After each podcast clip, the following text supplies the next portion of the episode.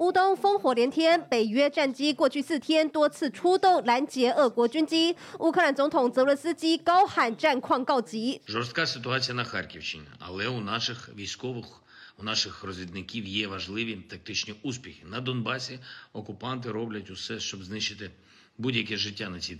乌军二十九号宣称夺回哈尔科夫村落洛佐瓦亚，也拖慢俄军行进速度。U.S. military officers are now warning of slow and uneven progress by the Russians.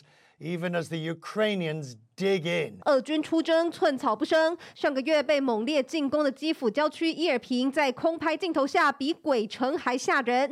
美国国防部发言人在记者会上描述俄罗斯暴行时，也不禁哽咽。It's difficult to look at the.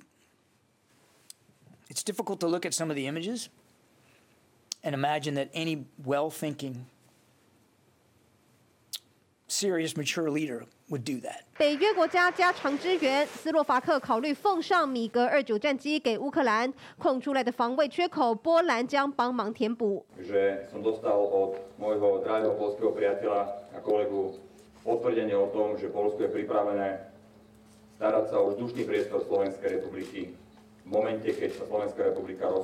北约宣布，今年夏季军演本周从芬兰和北马其顿开跑，下个月派出一点八万兵力去爱沙尼亚和拉脱维亚边界。五月底，十二个国家将在波兰共同演习。And as far as I can guess, because of the instructions they get from Washington, from London, from some other capitals, not to accelerate the negotiating process. 俄罗斯总统普丁竟还好意思接受印尼邀请出席十一月的 G20 峰会，到时可能会跟美国总统拜登王见王。The president has expressed publicly his opposition to President Putin attending the G20. We have welcomed the Ukrainians attending or invitation to attend. 乌克兰总统泽伦斯基不久之前也获邀，但是否亲自前往还没有肯定答案。今天晚上，台湾最前线要跟大家报告，已经两个多月的乌克兰跟俄罗斯的战争。四月二十九号呢，是这一阵子以来，这两个多月以来，外国媒体说最最最惨烈的一次。这么多内容我就不多说了，重点在这里。四月二十九号以来，是俄罗斯军队在乌克兰东部攻击最猛烈的一次。但是也是俄罗斯军队伤亡最惨烈的一次，这个逻辑大家一定都了解。为什么呢？因为俄罗斯是在东北调，怎么这么久打不下来？但乌克兰越来越厉害，因为国际给他们的武器越来越多，而且都越来越新，越来越厉害。二方面也是因为五月九号是俄罗斯的胜利日，大家都说这个胜利日呢，普丁一定要求一定要把乌克兰拿下来。不过有越来越多专家说了，这几乎是不太可能的。为什么？第一个。胜利是很多的武器都到战场来了，所以那个阅兵哦，给最高拍款。第二个呢，是因为乌克兰越来越强，但是问题是乌克兰有可能扭转整个战局吗？瑞德哥，你怎么看最新的战况？呃，就从昨天晚上到现在，那么你知不知道乌克兰总共反击跟袭扰了俄罗斯多少次？二十三次。哦，我说的不是俄罗斯去攻打乌克兰哦。发起攻击哦，不是哦，是乌克兰，他用袭扰的方式，他用反攻的方式呢，总共二十三次。那么当然也击毁了部分的坦克啊、装甲车，还有无人机啊，跟一架战机等等啦。那么号称是这么啊两个多月以来，六十几天以来啊，最猛烈的一次这个进攻的一天呐，哈。那当然，俄罗斯它也不是这个呃省油的灯，所以俄罗斯刚刚也俘虏了一位这个加入佣兵集团的英国的军人，哦，英国以前的这个军人就对了。那么他自愿加入这个呃相关的呃乌克兰的志愿军嘛。那因为加这场战斗不是绝对不是开玩笑的，是性命交关的，所以这边杀死谁，那边这个俘虏谁，这个双方都有啊，这个并不不足为奇了啊。那么除此之外呢，显然的。普丁他现在用什么样的方法？他用两面手法，一方面说哦，基于人道，所以啊，联合国，然后呢，秘书长来访问我，好啊，那、啊、这个呃，马利坡里面的这个亚速钢铁厂的平民就让你撤退嘛。啊，对，他有这么讲。目前为止好像只撤退了两百多位，在撤退当中，好像在撤退当中，目前为止有撤退两百多位啊，里面大概还有至少快接近大概七八百名的这个平民啊，那么军人不算。然后呢，除此之外呢，他显然。他显然用坦克啊，用那天不是用七八架的这个重型那个轰炸机把它一直炸，一直炸，一直炸嘛，炸不掉啊，对，他拼命炸，但是他就是要炸。那他炸的同时，他把包围的这几万名的俄罗斯军人悄悄的这个呃，把其中呃一二十个这个部队呢悄悄的调动调走了。为什么？他的兵不够。他的兵不够，因为他围围着不能都永远不打嘛。对，那我就把你围起来，然后用轰炸、用炮轰，然后呢造成你们的这个损伤之外呢，那我就因为这个地方已经没有攻打的价值了，所以他悄悄的把这些部队移走，去攻打这个包括啊乌南啊跟乌东的这些地方。所以显然。那么这些地方在未来的这个呃两三个礼拜之内，我觉得啦，他们的这个攻打的那个那个状况会越来越越越越严重。他现在不再像是他啊、呃，之前不是派了大概一百多个这个战术营啊，就一呃一个部队就可以独立作战的战术营嘛。这样本来战术营的这个独立的这个作战呢是非常好的，但是俄罗斯因为它没有这个整体作战的概念，就是我。陆海空，那海军陆战队，我要能够全部哦用上面的指挥，然后叫你去做什么做什么这样子啊，他反而变成陷入各自为政，最最变成被他消灭了几十个这个战术营啊。那么再来，他很显然，他连那个总参谋长现在都人都已经到了乌东战区了，嗯，都到乌东战区，所以那个我都开玩笑说啊，那么呃乌俄罗斯自己都宣布他们总参谋长在那个地方，加拿大的狙神狙击之神瓦利可以准备一下啦。准备打他，你的目标就是他，你知道吗？哦，如果把他给干掉的话，那我的天哪，那个我这样普丁跟俄罗斯大家全部崩溃了。要靠乌克兰打吧，其他国家没办法，不敢。呃，狙击神他创下一个记录，三千多公尺那么远的记录，他可以一枪崩掉，把对方给崩掉。三公里，三千多公尺，三千多公尺，这厉害啊！对，所以他是他叫狙击之神的那个那个名称是这样来的嘛。那但是为什么把总参谋长也调过去了？就因为波波啊，他要提振士气，统一这个人的指挥嘛。那么紧接而来，呃，俄罗斯显然他既然连 T 九零 M 的那个坦克呢，最最压箱宝的、最棒的这个坦克呢，号称有逆中功能的坦克都派去了。对啊，所以表示俄罗斯就是一定要毕其功于一，一定想要把它打下来。打不下来、啊。但问题就在这个地方，他显然打的那个打的相关的这个力道啊，虽然很大，嗯、但一直又被乌克兰给击击打回去就对了。然后，所以我们还是必须这样讲。乌克兰的部队不是百分之百对不对那么强大，但问题是他们展现的一个意志，就是我跟你讲，他什么样的军人，什么样的军队是让敌人啊闻风丧胆、最害怕的，不怕死的军人。不怕死的军人，从俄呃俄罗斯攻打乌克兰，你可以发现，乌克兰不怕死之外呢，神出鬼没。他到现在我们。都以为说他没有办法再把这个伏击伏击那一套那个等于说啊游击战的办法给它发挥到淋漓尽致，他还是继续这样干啊。但是如果如果你现在要面对的是卢甘斯克跟顿内斯克这两个已经啊已经已经内战那么多年的这个地方啊，你想把它夺回，或者是说让他啊俄罗斯没有办法再突破。因为整个顿巴斯现在俄罗斯就想把整个顿巴斯拿下来嘛。对。那我刚刚讲的那两个共和国只占顿巴斯的一半。嗯。他现在想把整个拿下来，顺便把南部的奥德萨就全部拿下来。嗯。这是俄罗斯的如意算盘呐。但问题是从目前的状况下看起来不太容易。还有另外，我必须强调，现在最近不是一大堆，那么在这个俄罗斯的境内一些地方砰砰砰砰这样炸嘛，对不对？事实上，这个最有可能是俄呃乌克兰的特战部队所为啦。啊，当然，当然，乌克兰自己本身不会承认，他不会讲啦。啊，对，因为他承认的话，就变成你攻击这个呃俄罗斯的本土嘛。对。然后站在普京的立场，他又找到一个借口，又可以对你的进行一个残杀，偷偷的做。所以他不会讲。但是问题是，我怎么看怎么手法，对不对哦？非常像是特战部队，因为三十几年前我在台湾特战部队专干这种事。所以乌克兰特战敌后渗透，然后把你搞爆破，把你搞这个等于说呃洗脑破坏啊，都是干这种事。但是你就知道。事实上，随着西方的武器一波一波又一波的这样来啊，单单榴弹炮幺五五榴弹炮已经超过一百多门了。那现在因为它要分批过来以后，也分批受训，所以呢，分批接收了以后呢，它的战力会越来越强，就是乌克兰的部分战力呢会越来越强啊。然后到了呃某种前端，就累积到了一定的能量的时候呢，到时候才能够有那个呃那个本钱呐、啊，去跟俄罗斯进行那么有点像是硬碰硬的一个对战。所以，诚如刚才瑞德哥所说的，乌克兰的军队其实游击军队都已经在透过不同的方式偷偷袭击俄罗斯。但泽伦斯基一定要这样讲啊！他说：“其实我们已经宣布撤离亚速钢铁厂里面的平民，我们正从四面八方击退乌东的侵略者。”他一定要这样讲。他说：“其实我们在撤退，这个方式其实也持续的跟外国所有的外国国家都说，我们还需要你们的帮助。”一定要用这种比较哀兵的方式要求全世界给他帮忙。相对的，普丁在忙五月九号的胜利日的阅兵。不过根据了解，这个于将军好像说这一次阅兵的，包括那个世界超级厉害的军武。厉害的少很多。刚刚瑞德哥其实讲到重点了，因为有很多可能真的可以用的，要先送到战争这个地方来用。看得出来，俄罗斯已经都把很多压箱宝拿出来，可能再用一用也快没了。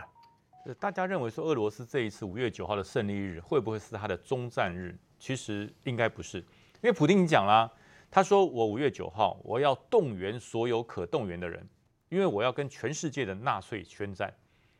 他的全世界是谁？包含北约，他就直接讲包含北约，所以也就是说这段时间包含了英国，包含了芬兰，包含了瑞典。那美国他已经不想讲了，美国太大，他我我觉得俄罗斯不见得惹得起美国。可是他对于法国、对于英国、对于欧洲这些国家，他非常不以为然，因为他觉得我是欧洲首强，哎，你们你们把我看成什么？所以他一要跟他宣战，可是宣战归宣战，敢不敢打，我就是另外一回事。嘴巴讲讲啊，对，另外一回事。但是这一次他的整个阅兵哈，大家可以看到，除了呃新式的武器，他第一款出来的武器是 T 三四老战车哦，有很厉害吗？呃，不是很厉害，很老，很老。它是在一九四三年坦克大决战里面出现的战车，那已经过时过时了吧？对，而且它是用卡车拖出来的，那那。有有几辆应该都不能跑，阿公阿祖级的了哈，都用卡车拖着，那是一个精神象征。因为这个 T 三式战车哈，在二次大战的时候曾经是苏联的荣耀，嗯，因为它的在二次大战的时候，它的火炮的口径七十五公里的火炮，比起美国的。比起德国的都要来的大，当时是厉害了，当时最厉害一款嘛，T 三四嘛，T 三四，所以他把它拿出来之后，就是让全国说我们的荣耀要回来。然后后面紧接着跟着就是阿塔玛 T 幺四，那个是真正俄罗斯重新设计最强的。可是这个他还没有拿出来，为什么？还没量产。嗯，还没有量产，而且非常昂贵。那仅次于这个 T 幺四的，就是最近出现的 T 九零 M。那这次也出来了。画面当中看到七九零 M 吗？哎，有，它有出来，不多。为数不多啊哈，对，要找有出来，然后呢，它最主要是它出现了伊斯坎德尔的那个飞弹，那个叫做战术的一个一个 M 族的导弹。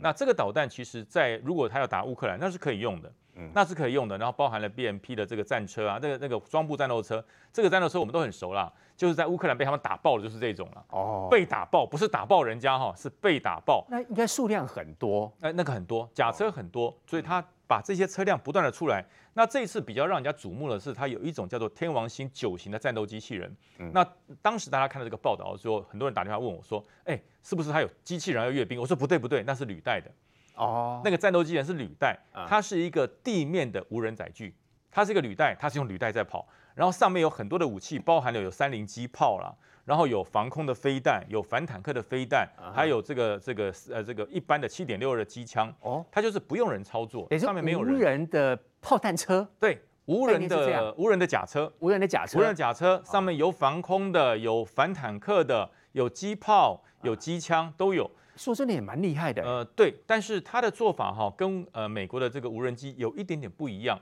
跟美国的无人舰也有一点不一样。每个无人舰是经过设定之后，它可以按照你设定的方式自行去去决定它的任务睡醒，然后跟你回报。你只要下指令。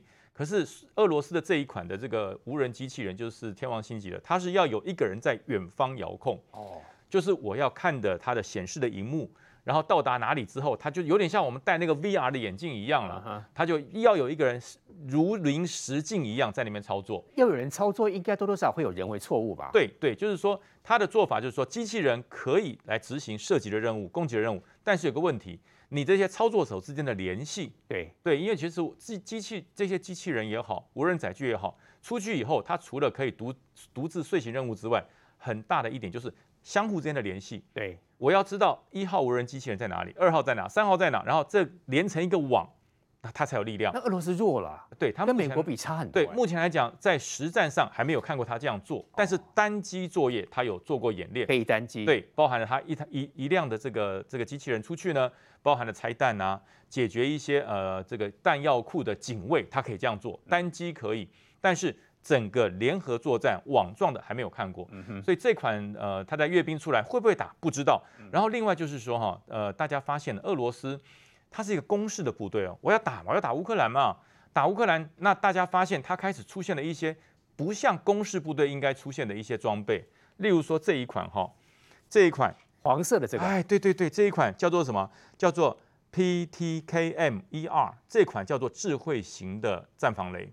什么叫防雷？地雷啊？哎，地雷，它叫战防雷。好那一般的地雷是扁扁的，跟一块披萨一样扁扁的，然后埋在地上，战车经过压到，压力够大，炸断履带嘛。我记得之前你有讲过，说现在战场上面出现很多假的地雷嘛？对对就是那个对概念嘛，对对，就是像像圆盘子一样，踩过去就爆了这对样，，踩过去就爆。那它要有一定的磅数，但是这个地雷哈不一样，这个地雷它不用第一个不用埋到地上，它就直接放在地面上，它就长这个样子啊就。长这样，这是它的腿，很明显找，很哎明显知道它是它它是有有问题的东西嘛。它没有伪装的问题，它就直接放地上啊。因为战车接近它五十公尺的时候，它有点像我们地震仪一样，就是你战车经过会震动嘛，它上面有这么多只小小触手，有这么多小触手。十公尺就震动了。对，在震动，它发现震动的时候，这个小触手就会偏向战车的方向。啊那这个整个这这个这个地雷就会行四十五度角的的这个倾斜。然后呢？然后呢，战车再接近五十公尺以内的时候，它底下有个小底火就会自动点爆，跳到空中。地雷会自己跳到空中，自己跳到空中，像抛物线一样到达战车的顶端的时候，它这里有二点五公斤的炸药，锥形的火药会炸会爆炸，然后冲向战车的炮塔。啊，对，所以说它是一个智慧型的地雷。与其说智慧型的地雷，我不如讲哈，叫做一个无人操作的火箭弹，像个炸弹一样是一。个火箭弹。哦对，这但是它的厉害点在这里，但啊是也这反正一个一个装备，它有厉害就有弱点，它的每一只地雷之间距离一定要超过五十公尺。哦，因为不，而且五十公尺是它的管辖范围。对对对，如果你啊布得太近，一辆战车去好几个地雷飞过来，那地地雷之间互相就会干扰，哦所以它一定会超过五十公尺。第二个呢，因为它没有埋在地上，所以说很好找，对呀，很好找。嗯那个他发明的那个年代还没有无人机，无人机还没有这么精准可以侦查。嗯如果按照现在你把它布在地上，无人机一看全部抓到，所以你看他的所以他的死对头就是无人机。对无人机，无人机其它的地点在哪里？呃，其实他用人都抓得到，所以这是它的整个攻击的路线。你看，它它五十公尺战车进入之后，它一个抛物线，嗯，这样跳起来，跳到上面，它侦查到了，它在这里就会爆炸，然后就给它灌到整个坦克车上面，整个就炸了整。个就炸掉。对，就像我们看到那个开罐器一样其，实蛮厉害的，对，说真的。是真的是蛮厉害。可是我在想，俄罗斯为什么要布置这个东西呢？因为新库存呃，其实没那么单纯哦。那是俄罗斯本身是个攻势部队，攻势部队带地雷干什么？我要往前冲啊！啊，我把地雷往前布，布到炸自己吗？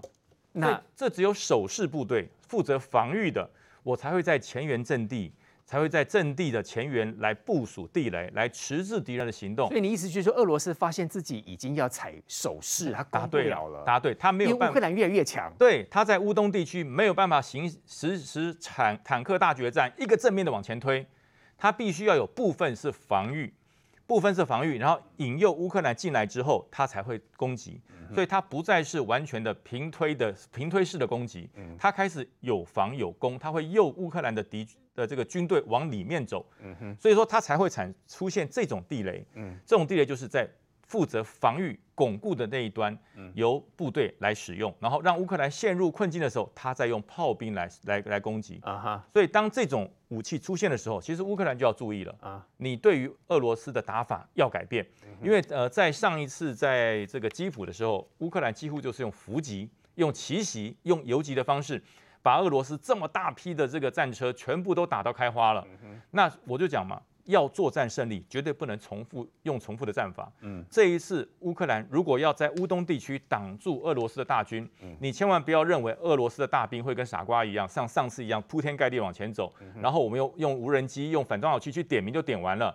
你一定要清查所有你的阵地，你的当前面的这些俄俄罗斯的士兵，他如果有布地雷，这个地方就是要诱你深入，就是要阻挡你的地方。乌克兰没关系啊，出现无人机去找那个地雷在什么地方嘛？是是，就是乌克兰无人机找一圈之后，发现了有这些东西，你就知道它什么地方是虚，什么地方是实。嗯，有这些地雷的地方就是虚。嗯，我并没有布重兵，我就是要阻止乌克兰的军队，然后我的重兵会躲在他的后面，诱你进来打你。嗯，对，所以乌克兰这次真的要注意，因为俄罗斯这次我觉得是有备而来，因为什么？他不能输了。他在换方式了。他不能再输，他真的开始哈有一些懂得战略、懂得战术的这些指挥官开始出现了，不像他第一次那个是完全没有作战的感觉，可能真的是要准备去接收的。被乌克兰打得遍体鳞伤、落花流水。嗯，但是乌克兰也不是两个月前的乌克兰了。嗯，两个月前的乌克兰几乎都是用国民警卫队啊，都是用一些他们征召到的一些民兵，进步很多哎、欸。对，那现在正规部队出现了，而且大家发现为什么正规部队？如果不是正规部队，怎么会使用 M 拐拐拐的这个加农炮？那不会用的、啊，这个这个榴炮它不会用的，这个榴炮至少要有六个人操作。后面就是 M 拐拐拐。对，至少六个人操作。你看哈、哦，他现在拿拿蓝色，他这有不每这六个人有不同的工作哦。他有两个人要负责装炮弹弹头，我们一个一个炮弹哈分成。炮弹啊，然后前面那个叫引信，要把它丢进去那个管洞里面。啊、对对，那个管子里面。那个炮弹，炮弹不是拿来就能用的哦。啊、那个炮弹从补给仓库拿出来之后，要先把弹头转下来，要换上引信。嗯。然后有两个这个弹药兵用那个杆子把它推进去。推进去之后，右边刚才看到一个拿蓝色那个叫火药兵。啊。他要按照炮长的命令，要放多少份的火药？不同的火药有不同的射程哦，他要听炮长的口令。炮长说两环装药，他就装两个；一环他就装一个。所以你看，他刚才是装了一个哈，就是一环装药。然后推进去之后呢，后面还有一个底火，底火是负责爆破的兵。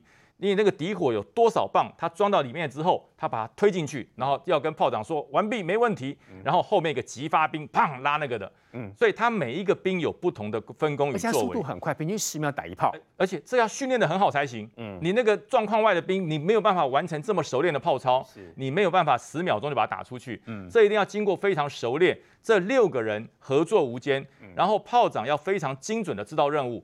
我不同的战术状况，我不同的目标，有不同的炮弹。我有空炸性管，我有瞬发性管，我有延迟性管，那都是打不同的东西。瞬发性管是在空，呃，这个延迟性管是在空中，呃，在地上爆，要打地下的东西。空炸性管是在空中爆，是要散布面大打步兵。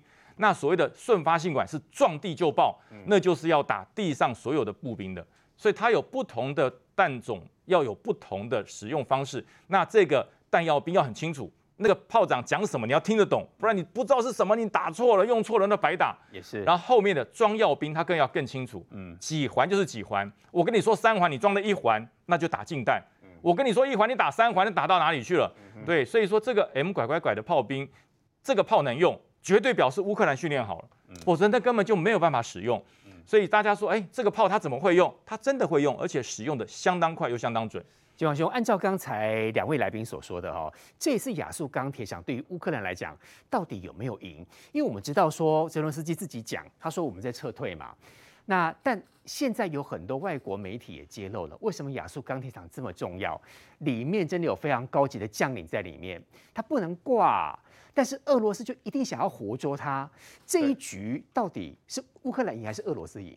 哦，我们先从两个部分来讲哈。第一个，先回答文瑶你的问题啊，说这一局到底是谁赢？那我们要这样讲，就乌克兰在这个地方，你可以看得到的是，这是今天哦，来自亚速钢铁厂这个地方，它最新的影片。这个影片是乌克兰的国民边防部队他们所发出来的。那这所以他在告诉你说，我们在亚速钢铁厂这个地方，我们仍然在作战。所以你看得出来，他们的士气其实还是很高昂的。但是你刚刚讲另外一个问题是，今天一直有人在讲，其实已经传闻一阵子，说在亚速钢铁场有个大人物在里面，所以大各方都在猜这个大人物是谁。特别是哈，你看俄罗斯的媒体跟中国的媒体都一直在讲说，这个大人物是北约的高层，所以他要间接去讲说，你看北约一定有介入到乌克兰这一场战事里面来。那这个人是谁呢？好，各位可以看一下哈，因为加拿大的媒体也在讨论这件事情。没错，这个将领，这个大人物讲的就是加拿大的之前的陆军司令，加拿大的中将，就是这一位叫做卡迪尔。卡迪尔这位中将呢，他之前是加拿大的陆军司令，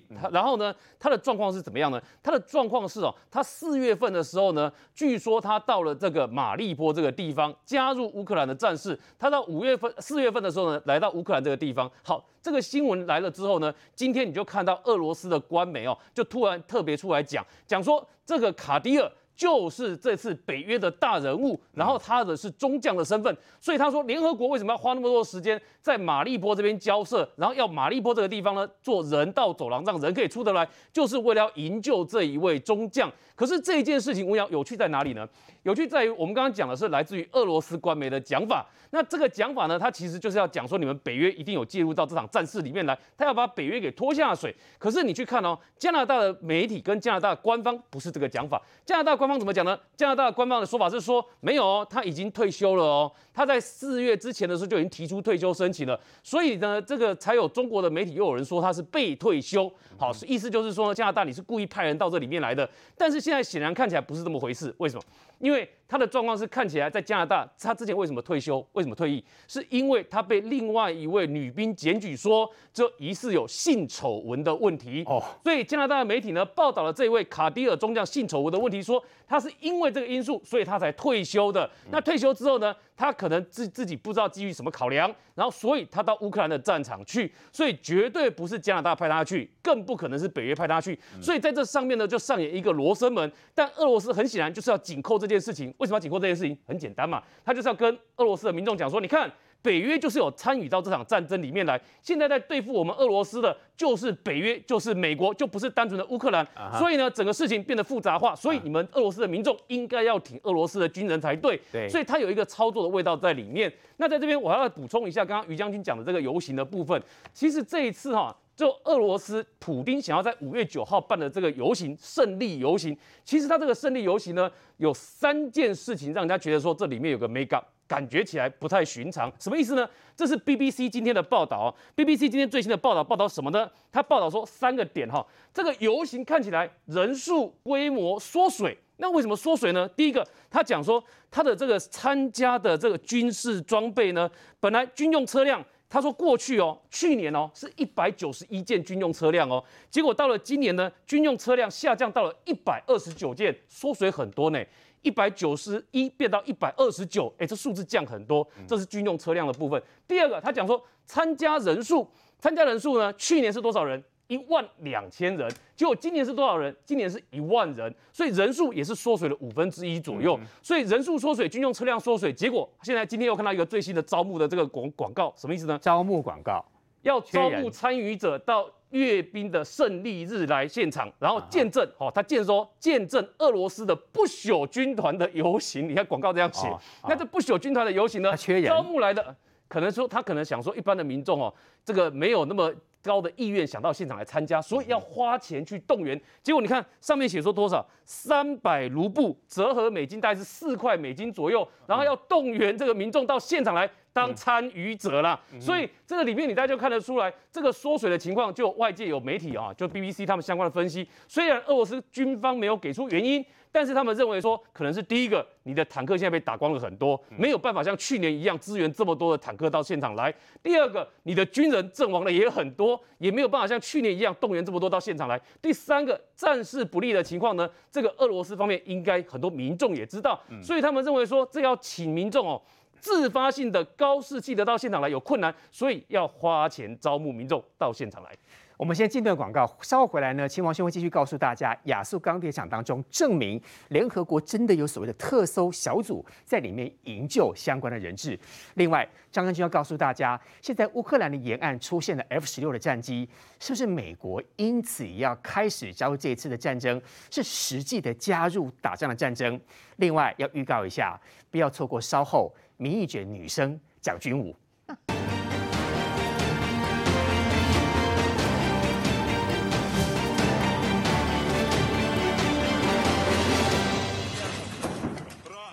士兵一面寻找掩护，一面逼近亚速钢铁厂。有人中弹，被同伴拖到旁边。死守钢铁厂的亚速营指挥官表示，俄军现在不仅从空中轰炸，还发动地面攻势。As of today, there have been attempts to storm the territory of Azovstal. This is infantry. This is enemy military equipment. But those attempts have been beaten off as of this hour. 六十多天了，近千名百姓仍然困在厂内，年纪最轻的只有四个月大。Вони кажуть про місто Маріуполь це пекло. То коли ми уявляємо цю фортецю, там ще гірші умови, тому що там майже немає їжі, майже немає води. 联合国秘书长出马磋商，希望促成马里乌波尔的人道走廊。俄国总统普丁已表示，原则上同意联合国让红十字会介入钢铁厂撤离行动。然而，俄军却没有停止轰炸，连厂内野战医院都不放过，造成五六百人受伤。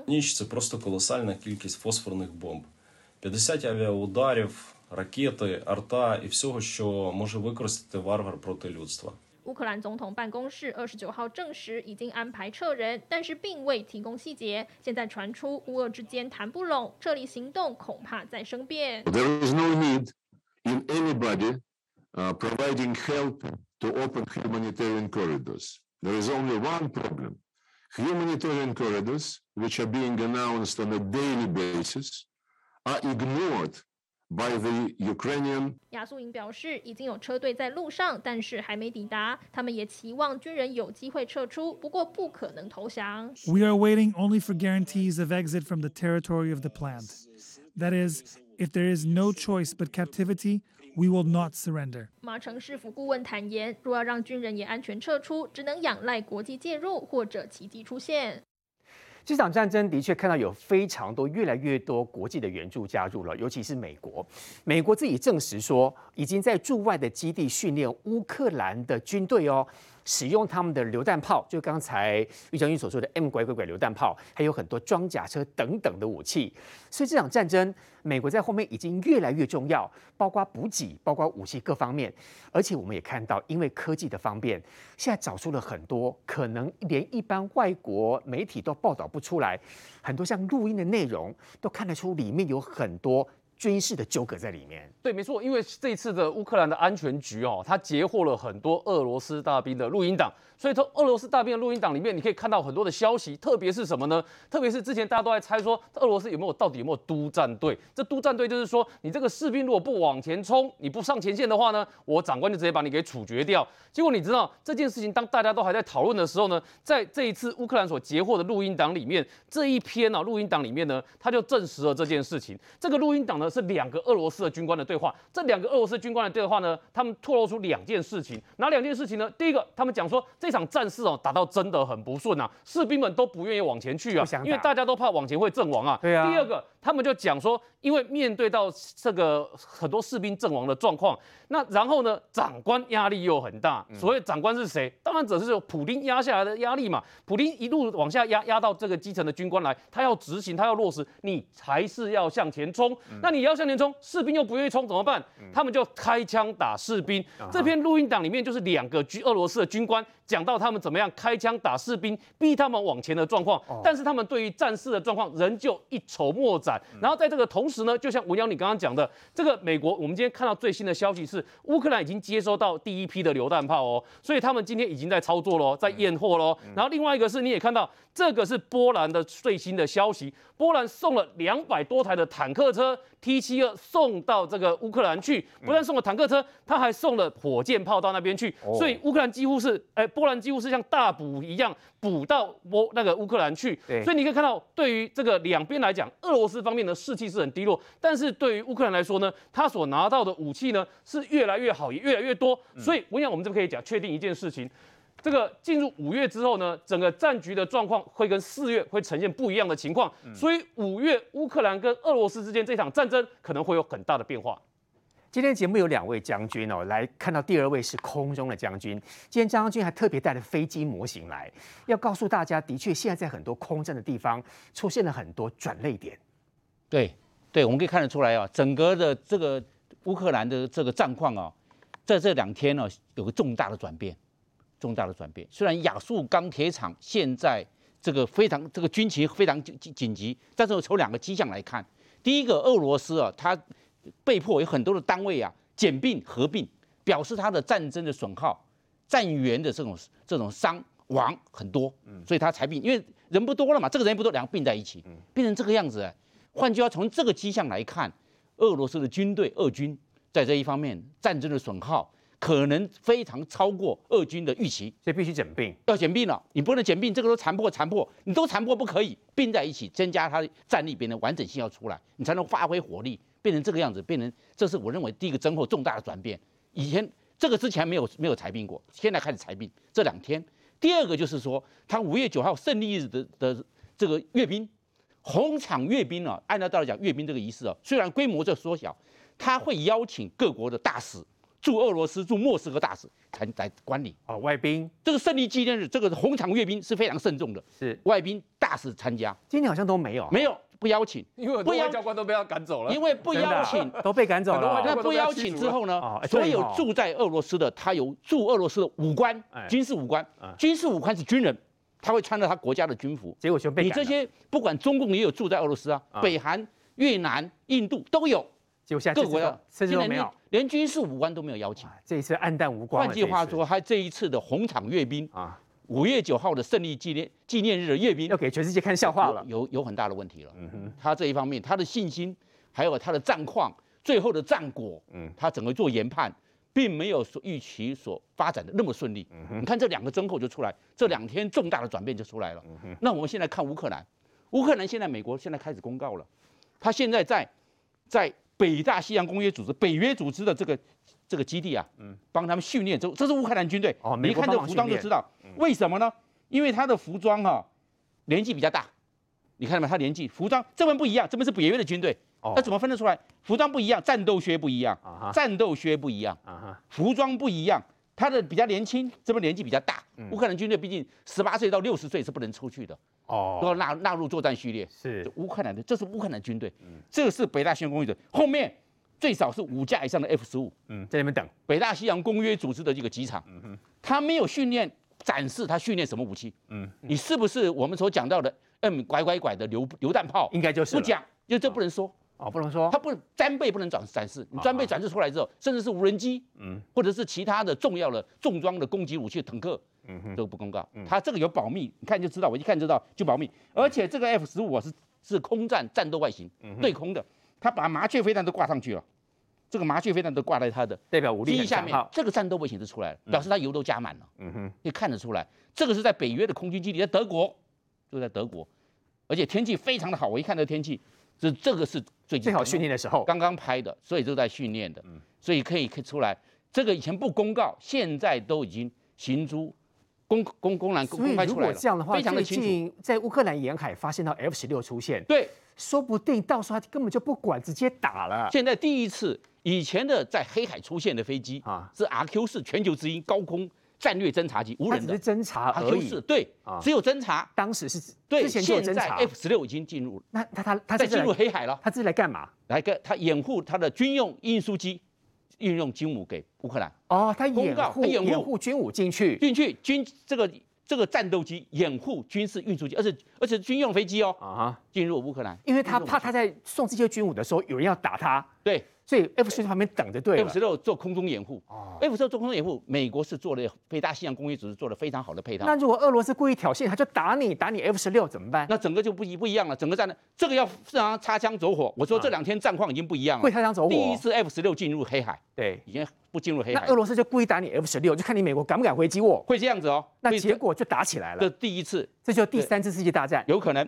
如果是这样子的话，擦枪走火，不要擦枪走火，擦枪走火就有可能了。你把 F 十六打下来了，啊、这就是擦枪走火了，事态过大，嗯、把美国 F 十六干下来，那是不得了。我觉得有可能哦，因为今天我们看到说，在乌克兰当地很有名的乌克兰说叫基辅战鬼，他还创下非常厉害的这个战功。对，可是后来宣布他也战死了。对对对，但但讲基辅战鬼之前，我就是在讲，嗯，美国出这个 F 十六的时候，不是光只是出 F 十六，上面上面有三三种飞机在掩护它。啊、第一个。RQ 四的全球之鹰就在在现场上，有全球之鹰，把整个的整个黑海，包含克里米亚半岛，整个空中可以看到整个地面的动态，嗯哼，海面的动态。我记得全球之鹰是有很厉害很厉害的能力嘛，因为它可以飞到六万多到七万尺，对，它可以飞得很高，非常高，而且它最重要，里面的侦侦照装备、侦察装备、电子装备非常。它是无人机吧？无人机，对吧？但是它无人机飞得非常高，那 F 十在中间，呃，下面无人机就是包围着 F 十要保护它的，保护它，同时还有 RC 幺。我们讲的 R C 幺三五跟 K C 幺三五啊哈，电站的 K C 幺三五也出来了，又有无人机，又有侦察机，有电站机，电战机也出来了，做出制电之权，是电站的电站区域电站的掌握在，嗯，我们讲的在这个 K C 幺三五，R C 幺三五在 R C 幺三五，他在那边做做，所以这几天要特别注意，有没有可能擦枪走火？还有一个就被打，他还派了一个就是 P 八 A 反潜。控制海面跟水下，反潜机也在旁边，所以你看看，在包含空中、包含水面、包含水下，嗯，因为 P 八 A 是反潜的用的，对，包含水面、水下都是找得到，全部都一定要。这个 F 十六出动的时候，美军是搭配了三种飞机啊哈，我会看美军的这整个任务的这种执行考量之周延，高中低、水面、水下都考量到了。俄罗斯敢挑衅美国直接打 F 十六吗？这个这就是看俄罗斯的胆量了。我想说他今天敢不敢就是说这个擦枪走火就把它打下来，这个就不一样了。而且打下来哦，我相信不见得能够一击奏效。为什么？他的这个 RC 幺三五在那边哦，电站干扰直接干扰掉，飞弹失效了。将军基辅战鬼的这战功彪炳哦，我们再找时间来说。我们必须进一段广告，稍后回来要听听看明玉姐透过不同的角度，透过感性的方式，告诉大家战争的残酷，还有她告诉大家有很多透过特别装置所录到的录音档，让我们看到战争的无情。马上回来。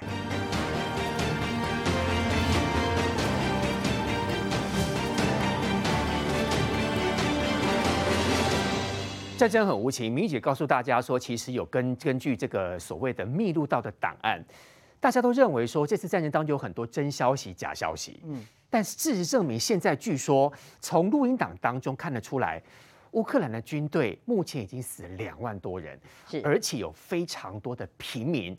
真的是被粗暴的对待。是，其实到目前为止哦，这个呃，包括俄罗斯的官方一直都没有讲说这个死伤的数字嘛，好，那非常的保密。那事实上，乌克兰它其实这一段时间，它不断的做大内宣嘛，包括说它之前会放一些这个俘虏士兵的一些影片啦，哈，然后就是。当然就是做一些比较感性的诉求，那或者是戳破呃俄罗斯自己的谎言。那这一次呢，他最近又公布了两段的这个所谓的录音档了哈。录音档当中哦，这个蛮特别的，他是讲说，他说这个俄罗斯的这个同袍他们在通话内容。那其中呢，第一名士兵就说：“我跟你讲了，官方统计是一回事啊哈，但是我现在就跟你讲，现在哦这个短短两个月内已经死了两万五千九百。”人，他就这样直接就直接讲出来，把数字讲出来，而且他还有另外一个士兵，他就在补刀，他就说，哎，你知道吗？那个旅长啊，他说他们的那个旅长哦，被那个被人家抬进来的时候，那个肠子啊，还被人家捡起来，然后再把它放进肚子里面。旅长受伤了，肚破肠流了。肠对渡过长流，送进来要送医院。对，然后肠子丢出来，还把它塞回去。对，就把它塞进去，那还是会死啊，不是吗？对，他就说这个旅长后来就直接把他用直升机啊，然后想办法把他送回俄国。然后之后他也讲了一句很感伤的话，这个就是这个旅长心脏停在这边运作，停止运作的地方。那就是救不回来的概念，就是当场阵亡了嘛。哈，所以等于说这两段的过程，就一个是透露出真实的一个数字，哈，死伤的人数两万五千九百人。那另外一个就讲说，其实这个俄罗斯的这个高层，包括他们的军人。人好，军官那都都受到这个无情的对待嘛？对，那当然讲这件事情之后，我们当然回过今天的重点，就是五月九号好那个胜利日大阅兵。其实大家刚刚分析了哈，普丁在这一场为什么这么的重视？因为事实上今年是七十七周年嘛，他是一九四五年俄罗斯哈呃那那时候是苏联，苏联直接就是那个德国纳粹是无条无条件的投降嘛。那事实上今年他是七十七周年，他并不是呃譬如说五十啊，譬如说这个的倍数或是八十周年，通常碰到这种五跟十这种倍数，他们会大规模庆祝，所以他们当然有一种有一套说辞啊，就说啊，今年因为不是那种什么五十啦、一百啦这种，所以不用大规模庆祝，也不用哈去找这个外国的元首来。但大家都知道，这个你去现在去找这个外国西方的元首来，根本就没有人会跟你同场合啦。是啊。可是，所以与其说他这一场是要做大外宣，不如说他其实是大内宣更重要，因为他大大外宣就是展示那些武器啦。刚刚于将军有讲嘛，哈，就是讲不知道什么机器人啊这些的，他当然要展示他的武力。可是对他来讲，利用这个时间，因为我们刚刚讲到这个胜利日是对俄罗斯人来讲，对苏联来讲，他们有非常的这个呃特殊的意义啊，哈，因为当时他们死了两万五千人哎，才获得胜利，所以他而且当时是打着就说要打击德国纳粹，那现在他们把乌克兰形容为另外一种纳粹，叫做新纳粹。那刚刚还讲嘛，把北约的都都把这个什么纳粹都纳进来了，所以他现在要用这种民族主义去跟俄罗斯的人民讲说，我们就要像当年一九四五年一样，我们尽管死了两万五千人。我们也要获得胜利，要用这种民族主义去吹吹说啊，那我们现在要集体动员，也因此现在英国的包括国防部长都在呼吁大家，就说普京现在很急需要一个这样子的一个胜利，或是说要跟民族做诉求，好，因为他们的那个莫斯科号已经被击沉了嘛，然后另外呢，还有就是说包括。世界各国的制裁，他现在很急需要一个这个民族动员，所以大家会，所以那个英国国防部长就是提醒大家，在五月九号的时候呢，普京恐怕会发动更大规模的动员，他提醒到大家要注意了。将军最厉害的压在最后面了哈。对，我们知道说这次的战争当中可能会写下很多国际的历史，说这个基辅之鬼，他应该是有史以来最厉害、打下最多飞机的人，不过他也阵亡了。对，他这个是二次大战以来。就打下一次，打下就是他打下最多飞机。他在开战第一天的时候就打下六架，一个人打六架，一打一天六架，第一天就击杀六架了哈。他后来包含那个俄罗斯的这个。包含俄罗斯的战斗机，包含武装直升机，总共加起来，他们他一共打了四十架，一个人打了四十几，击落四十架，击落四十架的话，应该发青天白日勋章，战神要发好几个了。对，因为我们只要击落一次，空中击落四架，地面击落六击击毁六架啊，青天白日勋章。那他要给他做好几个青天白日勋章。这位后来击击毁这个基辅战鬼啊，后来为国牺牲了，他变成乌克兰国家英雄，乌克兰颁给他国家英雄，然后给他最高的武装部队勋章。最高的了，最高等级了，因为他才二十九岁，他为什么可以这么厉害？他刚开始，他的我认为他战绩也非常的精良。我们刚才看了他的影片，你看他，他现在训练，他很有自信，这个人长得蛮帅的。你看手上拿了一个这个检查卡，后面就是苏凯战米格二十九，这就是米格二十九，对，米格二十九，他的右手还放在驾驶杆上面，因为只是遮蔽到了，他放在驾驶杆上面。然后他的训练，我刚才看了他飞行的训练了，还蛮扎实的。你看他现在起起飞，这是米格二十九，这三月份的还有雪。跑道旁边的这些道道尖草草皮上还有白雪，嗯、你看它现在的光网，那个那个淡绿色是光网，它现在放放这个减速板，后面还是飞行操纵面，它准备要起飞。好的，它起飞了，我看它后面那个编队的，它现在后面的编队看编队还编得蛮稳的，嗯哼，它现在挂的弹是中程的空对空飞弹跟短程的空对空飞弹，很清楚。你看它带一个战队出去了，但是你看它做浪照哈，非常的光光亮，没有你你以为它没有玻璃？以为是开的，它装到开干干净净。我一看哦，装照没有白，没有黑点，有的时候会有一点点黑点。它座舱罩非常的干净，你看它，就你看它盖起来的时候，它这个时候没盖座舱罩，但在飞行的时候把座舱罩盖起来的时候，你感觉到好像没有盖盖子嘞。嗯，它其实有盖盖子。这个人他后来在这个极整个极落四架，很像在抗日战争国军的高志航啊，他打下好多日本飞机。嗯，但是一直每天出任务出任务，到最后有一次的时候紧急起飞。日本敌机凌空，他一定要起飞，就会活活被炸死。嗯哼，这跟高志航一样，高志航变成我们空军战神。嗯，他后来的时候，这个追晋为高高志航走掉死掉的时候，阵亡的时候三十岁，国家也给给他晋升少将。那这一位机鬼战斧少校，他现在